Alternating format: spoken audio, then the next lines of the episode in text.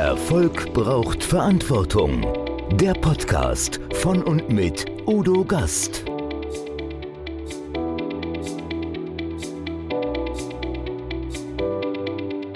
Podcast Folge 118.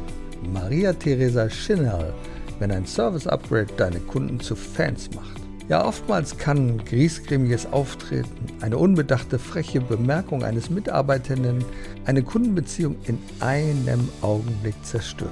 Maria Theresa Schinnerl weiß, dass es oft schwerfällt, immer freundlich im Service zu sein, denn sie kennt auch Reiz, reizende Kunden. Schinnerl ist Österreichs Service-Expertin. Schon als Flugbegleiterin hat sie gelernt, dass man mit Freundlichkeit den Kundengroll töten kann. In ihrem Buch Service Upgrade gibt sie 31 handfeste und umsetzbare Tipps für besseren Service und zufriedenere Kunden.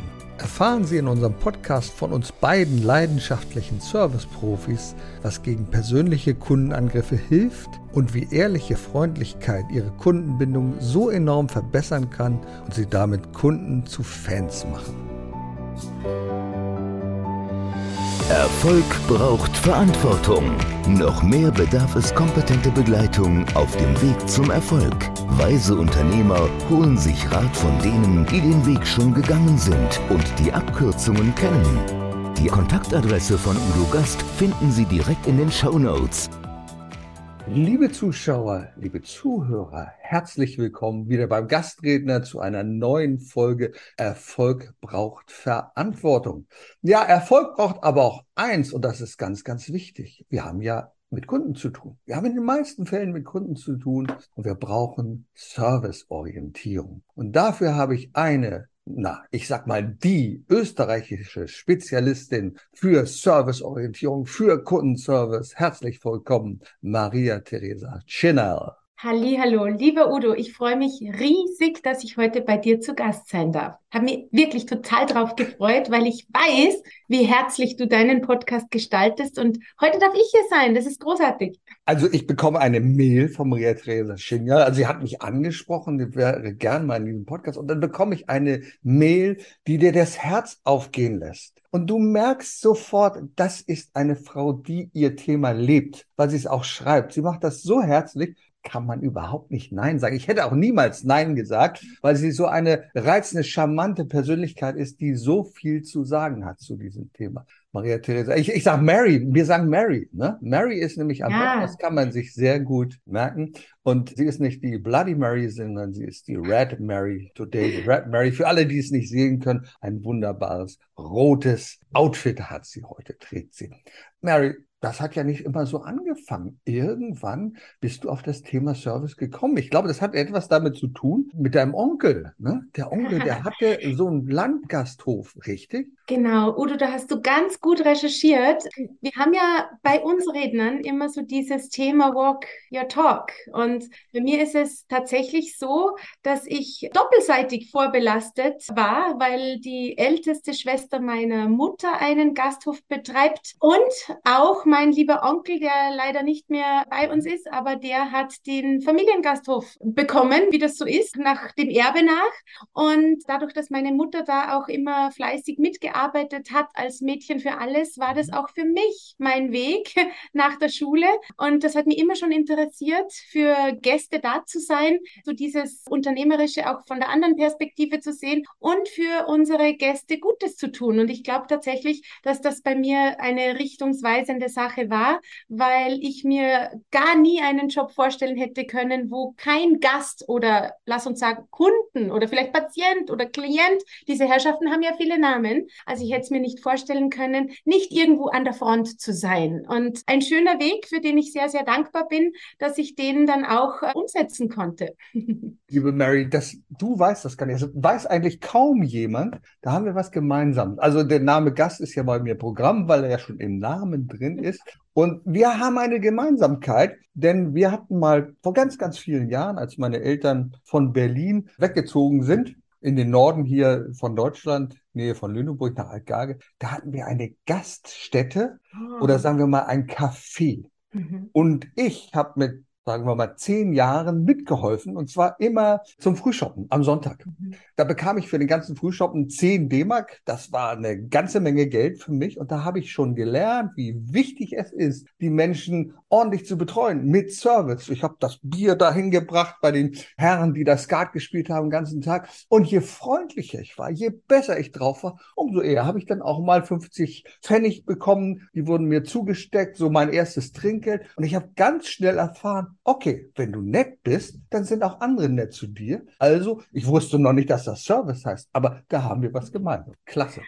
Das freut mich, Udo. Und wie du schon sagst, das ist ja das Schöne an der Gastronomie, die mich dann auch in meinem Lebenslauf noch etliche Jahre begleitet hat, dass man dieses unmittelbare Feedback bekommt. Wie du sagst, in Form von 50 Pfennig. Das ist gerade für junge Menschen einfach auch dieses, ja, diese Begleiterscheinung, die wunderbar ist. Ich glaube, dass es in weiterer Folge dann einfach nur mehr das Gefühl braucht, guten Service zu machen, denn es kommt ja wie ein Boomerang sowieso immer zurück. Aber diese Erfahrung zu machen, ich glaube, da könnten wir was draus machen heutzutage, um vielleicht jungen Menschen auch diese, diese schöne Welt der Gastronomie und Hotellerie wieder etwas schmackhaft zu machen, weil es tatsächlich immer noch toll ist. Und da haben wir ja auch wie in vielen Bereichen leider Gottes echt zu tun, hier gute und tolle und vor allem dienstleistungsbereite Menschen zu finden. Naja, und es ist ja so fast so wunderbar zum Podcast. Damit tragen wir, wir tragen die Verantwortung für unseren Erfolg. Je freundlicher wir sind, also umso besser funktioniert das. Da gibt es ja ein paar kleine Tricks. Ich weiß gar nicht, ob ich die verraten habe oder du die verraten willst. Wenn ihr zum Beispiel, wenn die Rechnung kommt, dann freuen wir uns darüber, wenn dort kleines Goodie drin ist, ein kleiner Bonbon. Genau. Und man hat eine Untersuchung gemacht und in der Untersuchung hat man festgestellt, es ist schön, es gibt Trinkgeld, wenn dort ein Bonbon drin ist. Wenn zwei kleine Bonbons drin sind, dann hat man festgestellt, dann ist das Trinkgeld nochmal höher. Und dann gibt es noch eine dritte Steigung. Ich weiß nicht, ob du die kennst. kennst du jetzt die? lass mal einen raus. Ja, jetzt lasse ich dir aber mal einen raus. Ja. Dann hat man Folgendes gemacht. Dann, also die Servicekräfte haben dann die, mit diesen beiden Bonbons und die waren glücklich. Und dann wendet sich die Servicekraft ab, legt also das Kuvert dorthin, wo wir, und dann dreht sie sich nochmal kurz um und sagt, ach, nur mal so, einen hätte ich noch. Und dann gibt sie völlig unerwartet noch einen dritten Bonbon und man hat festgestellt, dass das Trinkgeld dann wirklich exorbitant nach oben schnellt. Ist das nicht fantastisch? Für einen kleinen Bonbon. Ganz, ganz toll. Und schau, ich glaube, wir sind ja unseren Zuhörern oder vielleicht auch Zusehern so ein bisschen schuldig, vielleicht Ideen mit auf den Weg zu geben. Ja? Und du hast jetzt so ein schönes Beispiel gebracht und vielleicht wollen wir hier gleich ansetzen. Sicher. Diese Rechnung schreiben, ja, das ist schon eine, auch wenn es so dieser letzte Eindruck ist, aber das ist das, was bleibt. Das ja. heißt, wenn wir hier wieder etwas mehr den Fokus drauf rücken, nach einem großen Auftrag. Ich brauche nicht Bonbons durch die Welt schicken, obwohl ich das wahnsinnig gerne mache. Also ich mhm. schicke Rechnungen immer mit Schokolade und so weiter. Können wir dann auch noch drüber reden. Aber einfach nochmal zum Hörer greifen und sagen, wissen Sie was, lieber Kunde, ich wollte Ihnen sagen, mir hat der Auftrag großen Spaß gemacht. Ich habe eine große Freude, dass ich Ihnen helfen konnte und wollte von Herzen Danke sagen. So ein kleiner Wechsel, weil Kundenservicequalität spielt sich nicht nur am Mann, am Kunden, am Gast, am Patienten, am Klienten ab. Nein, wir schreiben, du hast ein schönes Beispiel gebracht. Ich bemühe mich immer, meine E-Mails auch sehr wertschätzend zu schreiben und anders als die anderen das machen. mit einem schönen Einstieg, mit einem schönen Ausstieg. An der Strippe ist es nichts anderes. Hier kann ich so viel Emotion hineinlegen. Also lassen wir uns diese Servicequalität wirklich immer mal wieder aufzeigen. Und ich glaube, da können wir alle immer wieder an uns selber polieren und an unserer Performance. Und wie du schon sagst, es braucht nie raketenwissenschaftliches, fachkompetentes Wissen. Nein, das sind einfach herzliche Kleinigkeiten, die dann einfach so schön mitschwingen. Und das macht den Tag einfach schöner. Jetzt kommt noch ein Tipp. Es kommt noch ein Tipp für diejenigen, die diese großen Rechnungen schreiben. Da gibt es ja viele Speaker-Kollegen, die schreiben da Rechnungen über 5000 Euro und ähnliches macht doch mal Folgendes. Bevor, und das ist wichtig, bevor ihr diese Rechnung schreibt, schickt ihr in einen großen Umschlag, weil ein großer Umschlag weiß jeder, der kostet bei uns in Deutschland 1,55 Euro. Wertschätzung. Da gibt es das ist ein Bild von dir, vom Publikum oder wie auch immer oder von dem, was du machst. Und da steht ganz groß Danke. Danke für diesen tollen Auftrag. Danke für, und da stehen ein paar persönliche Worte drauf. Danke für diese wunderbare Veranstaltung. Es hat mir so viel Spaß gemacht. Herzliche Grüße, Mary oder Udo oder wie auch immer. Das schickst du dahin. Ganz genau. Eine Woche später schickst du die Rechnung. Ja, mit welchem, da sagt doch jeder, ja, ach, das war ja so nett, das war doch schön. Also die Rechnung wird relativ schnell und viel schneller überwiesen als normalerweise. Und die Chance, wieder gebucht zu werden, die ist dramatisch höher. Das ist auch Absolut. Und da setzen wir jetzt gleich noch einen drauf, lieber Udo, weil Super. ich ja der Meinung bin, viele unserer unmittelbaren Rednerkollegen sind auch eventuell sehr oft, oder ich weiß das sogar oft in deiner Leitung. Ich finde es, man sollte auch die Größe besitzen, nach einer Absage dementsprechend Service walten zu lassen. Also wir werden ja öfter im Bulk angefragt, drei, vier, fünf Redner und einer macht das Rennen. Und das hat oft gar nichts zu tun mit dem preislichen Gefüge oder wie auch immer, denn es kann kann themenspezifisch dann die Auswahl auf einen Kollegen oder eine Kollegin fallen. Und ich mache das seit jeher so, seit ich ja auch mein Buch am Markt habe, wenn ich eine Absage bekomme, dann erst recht.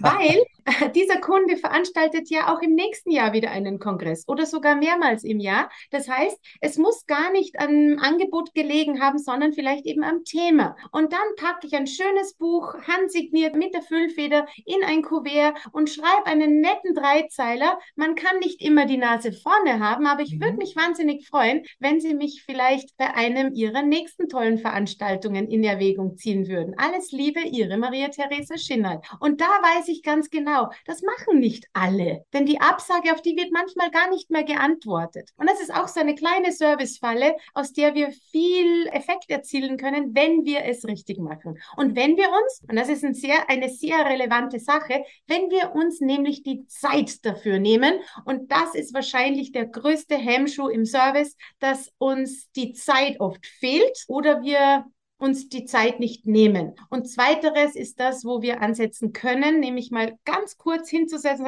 wie kann ich das jetzt am besten mhm. vollenden, ob es ein Auftrag mhm. geworden ist oder ob es eine Absage geworden ist. Diese Zeit sollten wir uns immer nehmen, auch wenn es aufwendig ist. Ja, und genauso mache ich das auch. Wenn ich eine Absage bekomme, dann setze ich mich am besten telefonisch in Verbindung mit demjenigen, dem Entscheider, wenn es geht mit dem Entscheider. Es ist immer schwierig. Oft sind es ja nicht die Entscheider, die wir schreiben, aber ich setze mich mit denen in Verbindung und ich frage nie, das habe ich mal früher gemacht, ich frage nie, was ich verkehrt gemacht habe, sondern ich frage immer, wie hätte ich Ihre Erwartungen besser erfüllen können? Was hat Ihnen noch gefehlt an meinem Angebot, an dem? Und dann erfahre ich eine ganze Menge und dann gibt es auch so etwas wie ein kleines Buch, ein kleines Geschenk, nochmal nach diesem Gespräch und dann sagt derjenige, boah, das ist ja cool. Da gibst du dann nochmal einen drauf und dann bist du im Gedächtnis verankert. Ganz genau. Wir also wir haben ja schon so viele Tipps gegeben. Ich hoffe, liebe Zuhörer, immer mitschreiben, immer mitschreiben, ansonsten zurückspulen, man kann das mehrmals hören.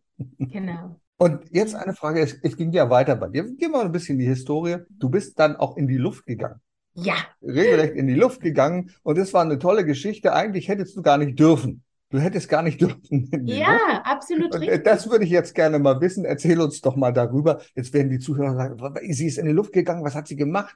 Na, das werden wir jetzt von dir mal hören. Ja, richtig. Also wir haben ja schon darüber gesprochen, dass ich in sehr jungen Jahren durch diese Einblicke, die ich in zwei Gasthöfen hatte, einfach meinen Weg mehr oder weniger vorgepflastert bekommen habe. Ich war in der Hotelfachschule. Und mhm. das ist bei uns in Österreich so ein Programm mit fünf Jahren, wo man mit Matura, sprich Abitur, beendet. Und da wird natürlich einem klar, einem Schüler, dass wenn man touristisch ausgebildet wird, dass einem die ganze Welt zu Füßen liegt. Also rein arbeitstechnisch findet man überall ein Plätzchen. Und ich wollte relativ schnell die ganze Welt sehen. Und da gibt es ja nun mal einige Möglichkeiten. Entweder man geht aufs Schiff, das dauert aber ein bisschen länger, oder man geht auf Saison, das dauert noch viel länger. Also dachte ich, der schnellste Weg wird wohl sein, wenn ich zu einer Airline gehe. Jetzt ist es aber so, vielleicht schaue ich heute hier, die, die mich sehen können, gar nicht so klein aus, aber ich bin nur 1,58 groß geworden. Und wer sich erinnern kann, bei mir liegt ja diese Flugbegleiterzeit doch etliche Jährchen zurück.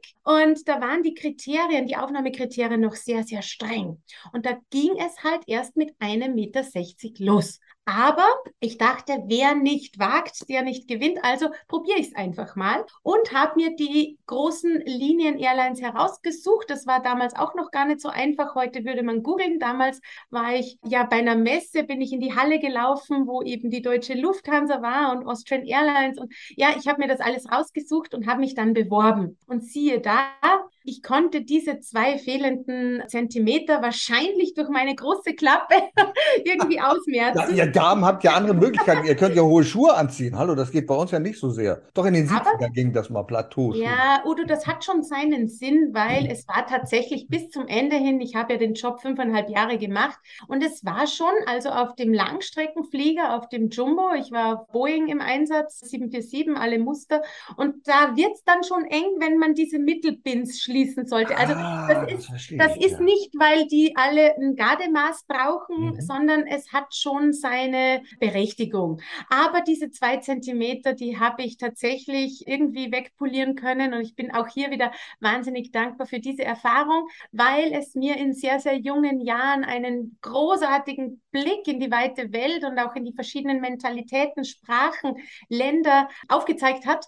Und bis heute kann ich so wahnsinnig schätzen, was für ein schönes Stückchen Erde wir hier bei uns haben, wie, ja, wie, wie schön wir hier leben. Ich bin ja sehr, sehr gerne wieder zurück nach Salzburg gekommen und mei, man kann halt, halt raus in den Wald oder auf den Berg und man muss da nicht Stunden zurücklegen, um das zu erleben. Und wir haben ja auch gar nicht weit ans Meer.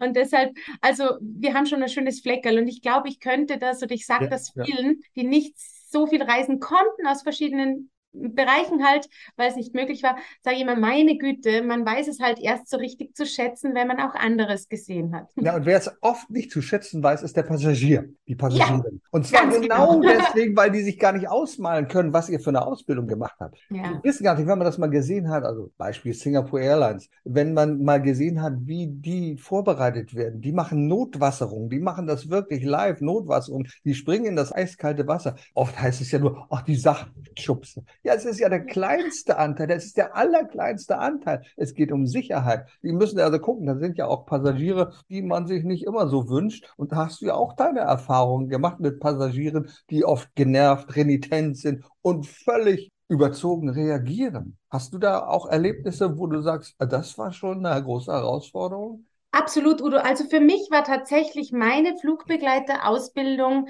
bis heute, und wir beschäftigen uns ja sehr, sehr viel mit Aus- und Weiterbildung, muss ich ganz ehrlich gestehen, das war eine der besten Ausbildungen, die mir passieren konnte. Du hast es ja schon angesprochen, man sieht immer nur die Flugbegleiterin, die hier mit Coffee, Tea und so weiter durchmarschiert. Nein, es ist ja viel mehr. Zum einen der ganze sicherheitsrelevante Aspekt, der nicht zu unterschätzen ist. Also wenn man mit einer anständigen Airline fliegt, dann weiß man genau, dass die Belegschaft bei Start und Landung tatsächlich ihre Kommandos notfallshalber schon mal abruft, falls eine Sache sein sollte. Also man ist da vorbereitet. Man macht ja auch ein Follow-up alle halbe Jahre, um wieder einfach mit der gleichen Resilienz in einem Notfall dann vor Ort sein zu können. Also das ist für mich auch oftmals so ein Statement an Unternehmen. Sage ja, wisst ihr, wie oft Piloten zum Beispiel und auch Flugbegleiter sich wieder auffrischen lassen und was ist mit unseren Mitarbeitern? Da vergehen zehn Jahre und es gibt keine Schulung so ungefähr. Also das ist auch so eine Sache. Und dann ist es natürlich auch so, du hast das ja angesprochen, für mich war es die Schule des Lebens, weil das war ja mein allererster Job. Und ich bin ja damals voller, ja, ich bin dann nach Frankfurt zur Schulung gereist und für mich hatte Fliegen immer dieses Elegante, dieses Schöne, dieses in Urlaub fliegen. Ja, und ich glaube, es war in der zweiten Ausbildungswoche. Dann bin ich mehr oder weniger schon auf den Boden der Tatsachen abgestürzt, Aha. weil man hat mir mitgeteilt, alle sind da gar nicht so nett. Und zwar klar, jetzt im Nachhinein gesehen und, und, und wahrscheinlich unsere Zuhörer müssen vielleicht schmunzeln. Na klar, wenn man auf einer Linien-Airline fliegt, dann ist das nicht dieses Urlaubsfeeling. Nein, da hat man natürlich Passagiere sitzen, die sitzen viel mehr im Flieger als im Büro und das natürlich nicht selbst aufoktroyiert, sondern einfach, weil es notwendig ist, weil der Job das erfordert. Und das sind nicht immer die nettesten Passagiere. Ganz im Gegenteil, die sind mit allen Wassern gewaschen. Das sind ja bleischwere Geschäftstypen, Unternehmertypen, die in der Verhandlung so gut sind. Und dann stehst du mit zuckersüßen 18 Jahren aus Österreich, musst dich noch zusammenreißen, dass die Sprache so funktioniert, dass du auch mhm. verstanden wirst. Und ja, die können schon ganz derb sein, Udo. Und da gibt's ja tatsächlich, ich glaube, es wird heute den Rahmen ein bisschen sprengen, aber es gibt tatsächlich eine Bühnengeschichte, mhm. wo ich von meinem schrecklichen Passagier oder wie ich gerne sage im Fachjargon, reizenden Passagier auf 3C erzähle, kann man sich ja gerne auf meiner Website anschauen. Habe ich bei zwei Speaker Slams gemacht, diese Geschichte. Aber worum geht's, Udo? Schau mal, das, was ich da in etlicher Flughöhe erleben durfte, das hast du, das haben unsere Zuhörerinnen und Zuhörer tagtäglich. Das heißt, Kunden sind nicht mehr das gleiche, wie das früher mal war. Die sind fordernder, die sind aggressiver, da schwingt immer etwas mit und meistens wird es ja leider an den falschen Personen ausgelassen, die ja gar nichts zur Sache beitragen. Und jetzt geht es wieder in mein Service-Thema, das ich tatsächlich als Flugbegleiterin lernen durfte oder musste, je nachdem, wie man es jetzt meint, diese Souveränität, diese Professionalität an den Tag zu legen. Weil, überlegen wir doch mal, da kommt Druck vom Kunden oder Passagier oder Gesprächspartner oder Kollegen, ja, oder Chef, ja. ja. Und am liebsten würden wir dann mit dem gleichen Druck drauf losgehen. Das ist ja so unser intrinsischer Beweggrund, ja. Also der kommt ja, mir doof, ich komme am liebsten auch noch doof.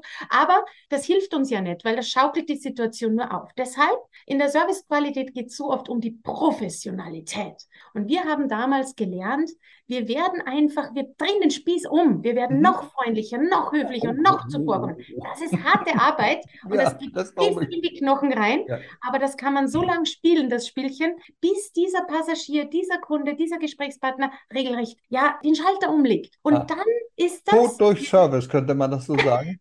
genau. Oder ich sage es auch ganz gern anders, den liebevollen Denkzettel verpassen. Mhm. Ich hatte da schon einige solche viele solche Begegnungen, hm. wo hinten nach dieser Kunde sagt, Frau Schinel, das war der falsche Ton, nicht wahr? Sagt, hm, naja, aber ich habe es halt gut in trockene Tücher gebracht. Und ich glaube, darum geht's. Und jeder, der am Kunden arbeitet, ja, der sollte diese Professionalität beherrschen, weil das immer die beste Wahl ist. Und wenn wir es schaffen, diesen Schalter umzulegen, dann tun wir absolut Gutes. Und wir lassen uns nicht in eine negative Schleife hineinziehen. Und wahrscheinlich ist die andere Version, die ich auch noch hier unbedingt anbringen möchte, ist, wir wissen ja nicht, was dieser Herr, diese Dame an genau. dem Tag schon alles erlebt hat. Und wenn wir gut sind in dem machen und tun, was wir auch immer tun, dann sollen wir die Fähigkeit beherrschen, über den Dingen zu stehen und zu sagen, okay, das war jetzt nicht elegant, das war auch nicht das, was ich hören wollte, aber ich bin so souverän, ich bin so professionell, dass ich mir das jetzt nicht ankennen lasse. Und das tut manchen Gesprächspartner viel mehr weh, als jetzt da irgendwie eine Konfrontation an den Tag zu legen ich mache das in meinen Workshops und Services, wo es auch um das Thema Kundenorientierung geht, immer so, dass ich verschiedene Spielsituationen dann darstellen lasse. Das eine ist der sachliche Angriff, die sachliche Beschwerde, oder da kann jeder mit umgehen. Das finde ich alle ganz toll. Und dann suche ich mir Menschen aus, die das ein bisschen persönlich können. Also die dann dich angreifen und sagen, was ist das für eine scheiß Firma hier und was ist dieses und was du dieses tun und jenes tun und wie sehen sie überhaupt aus und solche. Und da ist es selbst in diesen Spielsituationen, in denen die Menschen wissen, ey, das ist ja nur gespielt, so, dass viele in die Versuchung geraten und voll dagegen halten und tun. Und das ist das Schlimmste, weil den persönlichen Angriff, den kriegt man nicht so einfach durch. Und wenn man dann professionell ist, dann kriegt man das hin. Und leider ist es oft so, wie ich es erlebe, am Schluss geht es dann nochmal zurück. Wenn sich dann jemand entschuldigt und sagt, ach Mensch, war nicht der richtige Ton, dann kommt noch einmal das raus, ja, das habe ich auch gleich so gesehen. Und dann machst du wieder alles kaputt, was du vorher mhm. aufgebaut mhm. hast, denn du wolltest ja professionell sein. Du musst aber professionell bis zum Ende sein. Wenn du dann sagst beispielsweise, ach wissen Sie, das geht mir manchmal auch so, dass ich so einen Tag habe, dann ist es wieder was anderes. Aber du hast zum Schluss dann noch einmal gesagt, siehste, siehste, siehste. Und mhm. das ist leider mhm. häufig so. Da ist ja die Frage, wie treten wir überhaupt professionell auf? Wie präsentieren wir uns? Denn da geht es um Selbst Marke, die Marke, Selbstmarketing. Und dazu hast du auch zu diesem Thema einen Vortrag, glaube ich sogar, ne? Ja, ich habe tatsächlich, also ich habe drei so Kernthemen. Das eine mhm. ist natürlich Service, die Extrameile von morgen, wo ich wohlgemerkt immer gerne am Menschen arbeite, Udo. Mhm. Weißt du, digitale Services gibt es mhm. ja genauso. Da gibt es ein Statement, wie schaffen wir das Menschliche ins Digitale zu bringen, auch hochspannend. Dann gibt es diesen Vortrag, über den haben wir eigentlich schon gesprochen. Das ist dieser reizende Kunde Kunde was tun, wenn Kunde laut wird oder eben Gesprächspartner. Und das dritte Thema ist in Wahrheit das Beschäftigen mit sich selbst. Wie schaffe ich es denn, eine richtig tolle Service-Persönlichkeit zu werden? Und da bohre ich dann schon mal rein und sage, Leute, das fliegt nicht beim Fenster rein, dieses Know-how und dieses, wie ich heute auch schon gesagt habe, dieses, ich nehme mir die Zeit, um einfach da anzusetzen, wo ich jetzt meinen Service-Persönlichkeitskern so ein bisschen in den Vordergrund stellen kann. Und da geht es tatsächlich um so mhm. viele Dinge. Wie präsentiere ich mich, dass ich in Erinnerung bleibe? Wie beschäftige ich mich mit dem Unternehmen, wo ich vielleicht einen Auftrag wittere? Na? Was weiß ich da schon? Du hast heute schon ganz was Relevantes gesagt.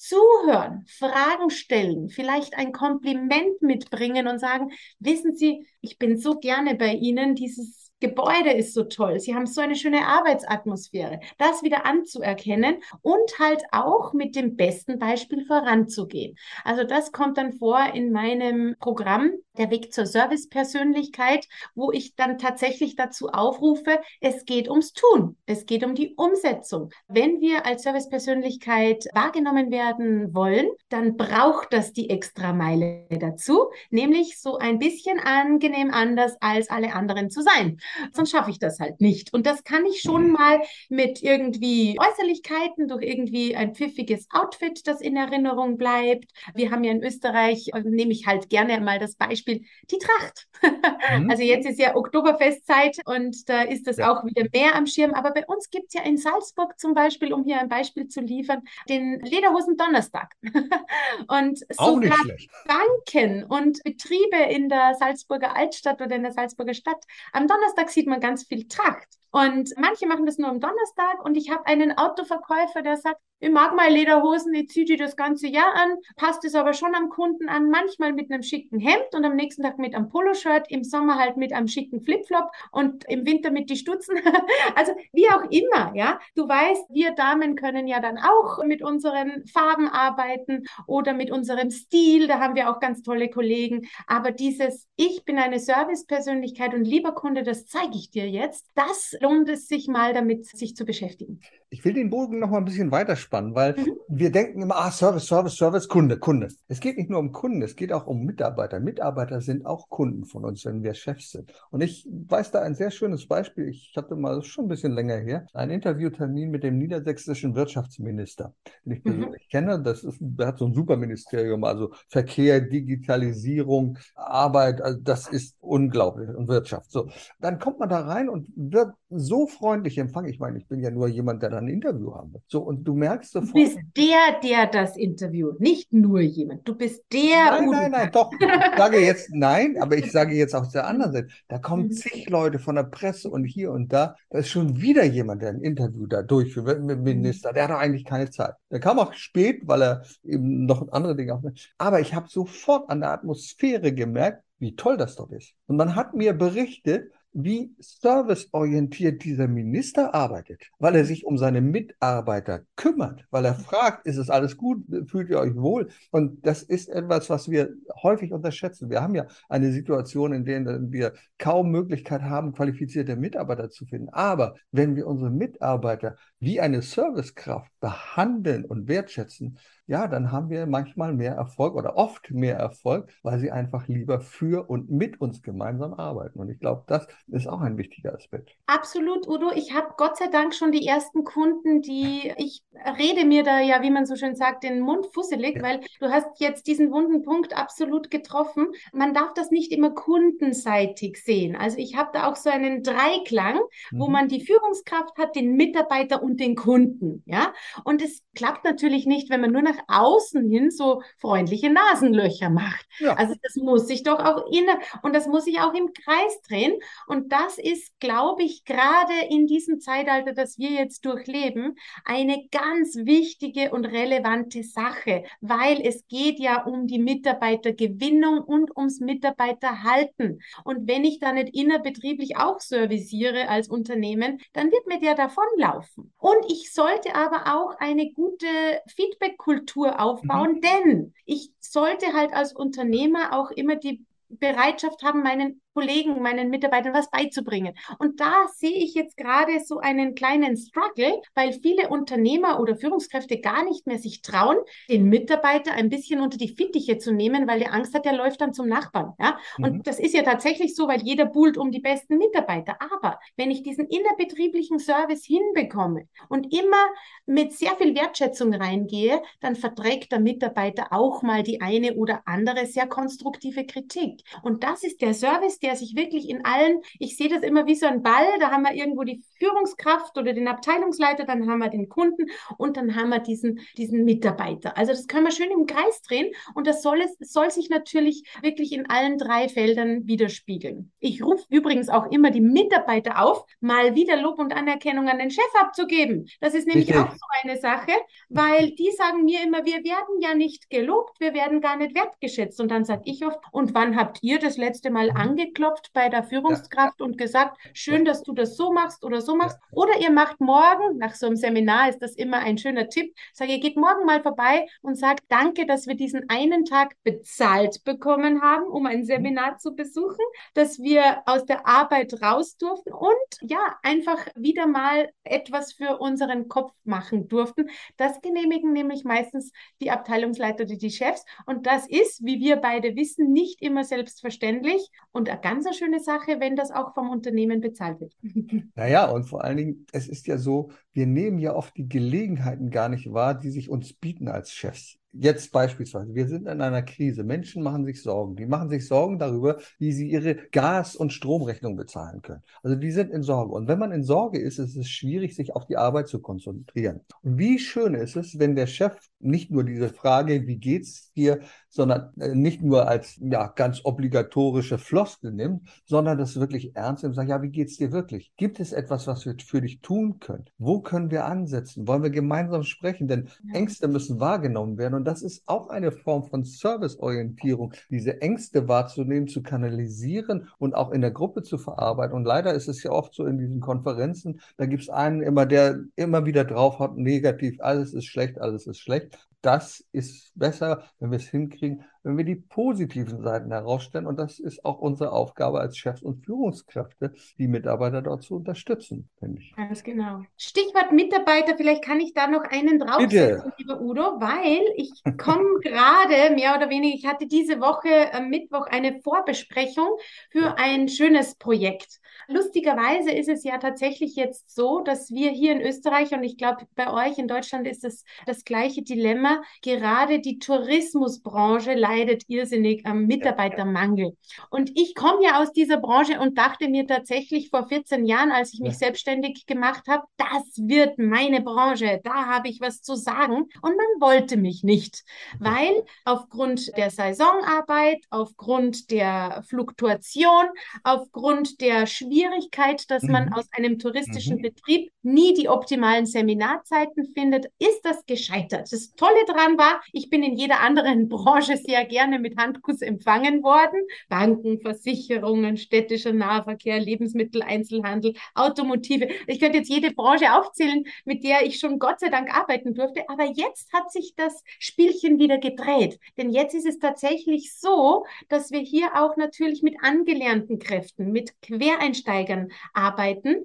Und die haben ja viel Potenzial. Aber da geht es halt jetzt auch an die Schulung. Ne? Mhm. Und da war ich am Mittwoch in einer Vorbesprechung für einen Gastronomie-Event, wo ich als Rednerin auf der Bühne sein darf. Und wir haben in der Vorbesprechung so ein bisschen darüber überlegt, wo könnte ich denn ansetzen? Und da kann man ja jetzt die Customer Journey und die Touchpoints heranziehen. Und ich sage immer, der Anfang ist immer wunderbar und ganz, ganz wichtig. Aber so dieses grande Finale, wie wir vorhin schon mit den Rechnungen so ein bisschen aufgedeckt haben, das ist natürlich auch sehr wichtig. Kurzum, wir waren schon mit dem Kopf an der Rezeption, wo wir den Kunden oder den Gast wieder nach Hause schicken. Und jetzt habe ich dazu aufgerufen und habe gesagt, na ja, meiner Meinung wird der Mitarbeiter so selten nach seinen gefragt.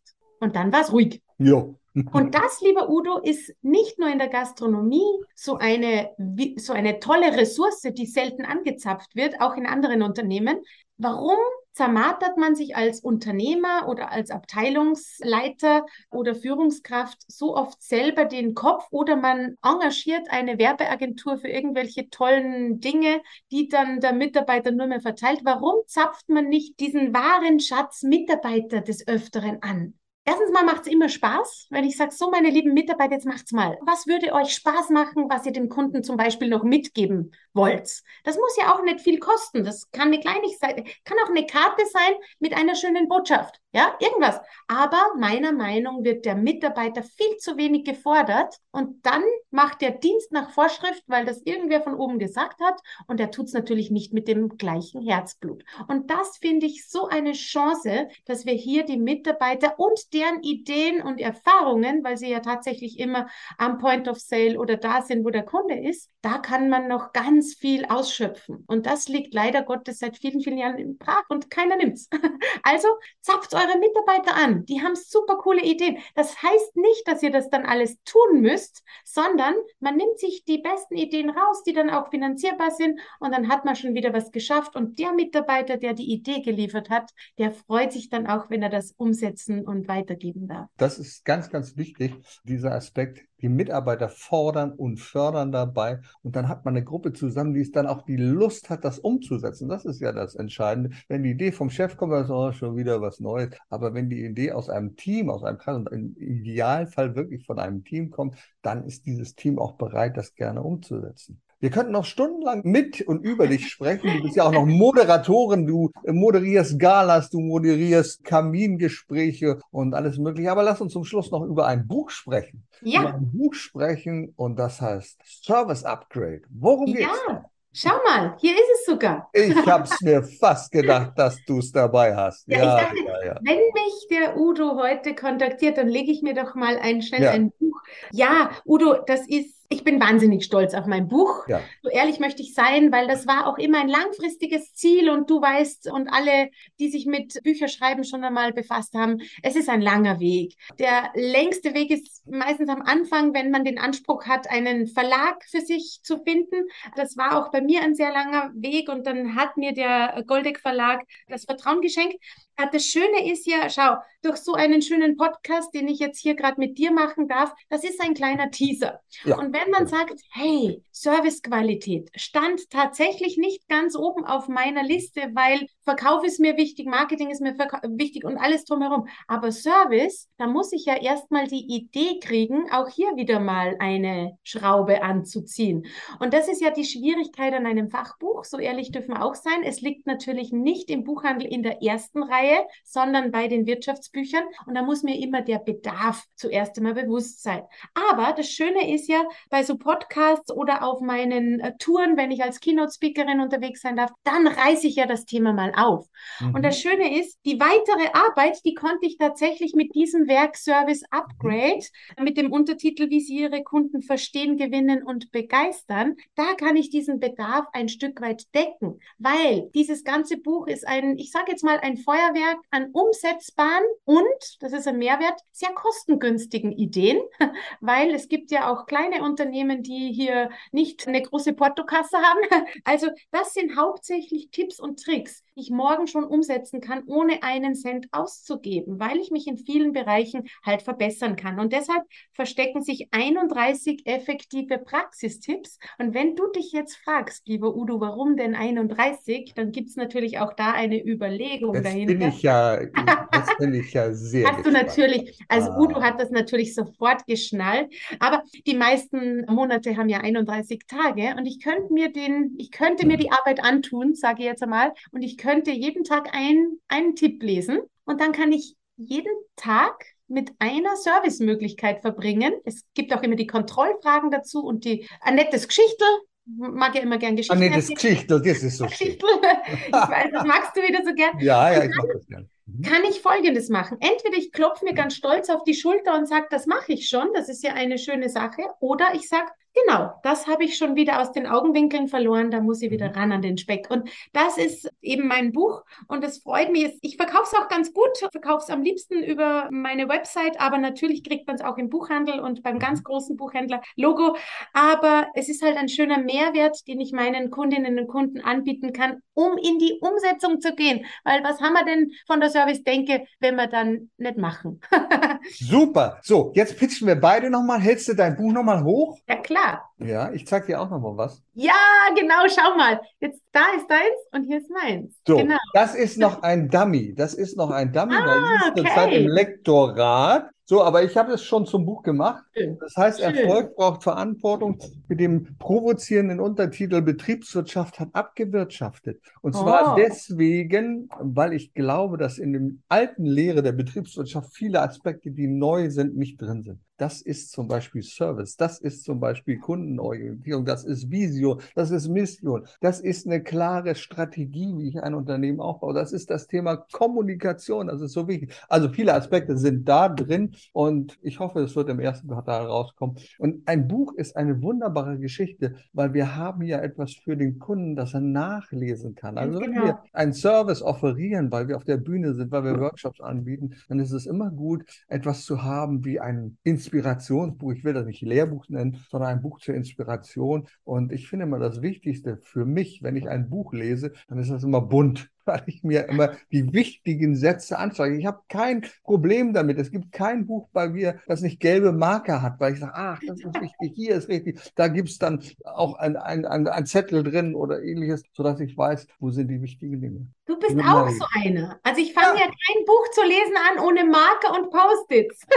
Sieht Niemals. dann ganz grausam aus, aber ich Niemals. weiß halt dann auch relativ schnell, wo ich andocken kann. Ach Udo, ich freue mich riesig auf dein Buch. Magst ja, du mir auch. gleich eins zur Seite legen? Ich habe jetzt gerade ja, vorher einen Job gehabt und dachte, ich kenne Udos Buch nicht, aber wenn es noch nicht der Markt ist, dann. Ja, dann kannst du es ja auch noch nicht kennen. Ganz klar. Ja, liebe Mary, vielleicht zum Schluss. Wenn Menschen sagen, nehmen wir mal die vielen Zuhörer, die vielleicht in einem Unternehmen arbeiten und ein bisschen ein, zwei, drei Tipps Richtung Serviceorientierung. Was würdest du denen mitgeben, so im Großen und Ganzen sagen? Wie kann man starten? Was kann man besser machen? Vielleicht nehme ich einen Painpoint raus, der uns jetzt gerade alle so ein bisschen schmerzt. Und zwar, das sind Rezensionen und Bewertungen. Ja, also das ist zum Beispiel ein brennendes Thema. Und da habe ich folgenden Slogan für mich plötzlich gehört, als ich ihn auf der Bühne so rausgeschossen habe. Schlechte Bewertungen kommen von alleine. Und jetzt kommt's. Das ist die Service-Denke. Für gute müssen oder sollten wir was tun. Das heißt, auch hier immer zu überlegen, wie schaffe ich es denn auch, das, was ich tue, auch positiv bewertet zu bekommen, weil ich gebe jetzt ein gemeines Beispiel, aber du weißt ja, unser Job, der spielt sich selten rund um das eigene Zuhause ab. Wir reisen durch Deutschland, durch die Schweiz, durch Österreich und jeden Freitag, kann ich auf die Uhr schauen, kriege ich von vier Hotels, wo ich war, diese plumpe E-Mail, bitte bewerten Sie uns. Und das mag ich nicht. Wenn mir aber eine Rezeption vielleicht eine kleine Karte gibt mit einer persönlichen Grußbotschaft, das wäre wieder die 0-Euro-Nummer. Wenn die mir ein Fläschchen eisgekühltes Wasser mitgeben an einem heißen Tag mit einem QR-Code drauf und sagen, bitte Frau Schinnerl, wenn Sie doch so lieb wären, wenn es Ihnen gefallen hat, wissen Sie, wir brauchen auch die eine oder andere gute Bewertung. Sie haben gerade gesagt, es hat Ihnen so gut gefallen. Wir wären so dankbar, wenn Sie uns kurz ein paar Sternchen schenken würden. Ja, also ich meine damit nicht diese plumpe Version, die jeder macht. Da hebe ich mich nie ab sondern tun wir was dafür. Das ist die Sache, die man sehr gut machen kann, wo es ein bisschen Gehirnschmalz braucht. Idealerweise zapfen wir die Mitarbeiter an, die haben gute Ideen und dann können wir das zum Beispiel. Und Udo, das ist jetzt ein Beispiel von so, so, so, so vielen, aber das ist sinnvoll, ja. Und da können wir wirklich selber was umsetzen, was uns auch wertvoll und wichtig ist, weil der Markt so funktioniert. Liebe Mary, ein wunderbarer Impuls. Schlechte Bewertung kommt von alleine. Für gute musst du etwas tun. Ich danke dir sehr für diese ganzen inspirierenden Gedanken, die du mitgebracht hast. Ich sage danke, lieber Udo. Immer gerne wieder. Herzlichen Dank dafür. Erfolg braucht Verantwortung. Der Podcast von und mit Udo Gast. Sie brauchen einen echten Mutmacher und erfahrenen Business Coach, der mithilft, Ihr Unternehmen sicher und wirksam nach vorne zu bringen? Und das auch in Krisenzeiten. Dann schreiben Sie jetzt an Udo Gast. Aktuell gibt es noch einen freien Platz. Die Kontaktdaten finden Sie in den Show Notes.